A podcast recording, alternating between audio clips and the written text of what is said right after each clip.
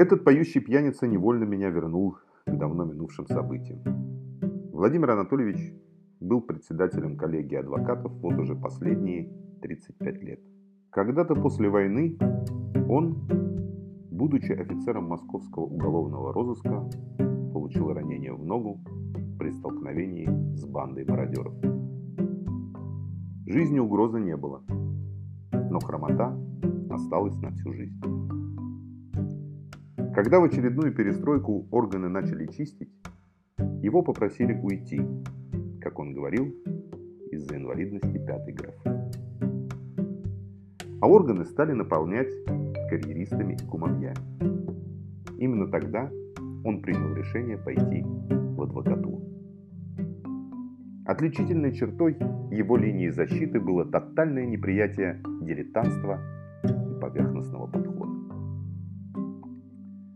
Мы с ним познакомились за несколько лет до его ухода. Он принял меня по-отечески. Видимо, то, что я работал в оперативном отделе, ему напоминало его самого. Это случилось в канун новогодних праздников.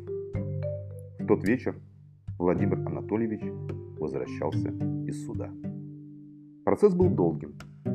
Пожилой человек, опирающийся на трость, с трудом преодолевал сугробы заснеженных московских переулков.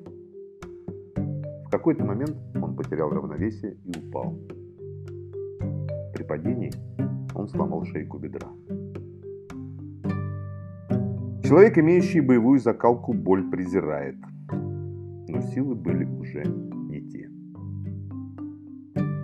А мимо шли прохожие, и никто не обращал внимания барахтающегося человека.